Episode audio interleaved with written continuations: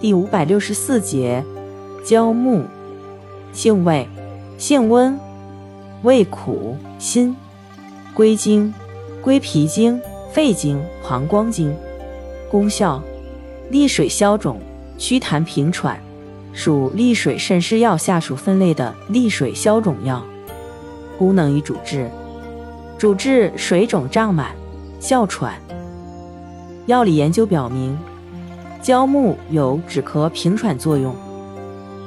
用法用量：内服煎汤，用量二至五克；研末，用量一点五克，或制成丸片、胶囊剂。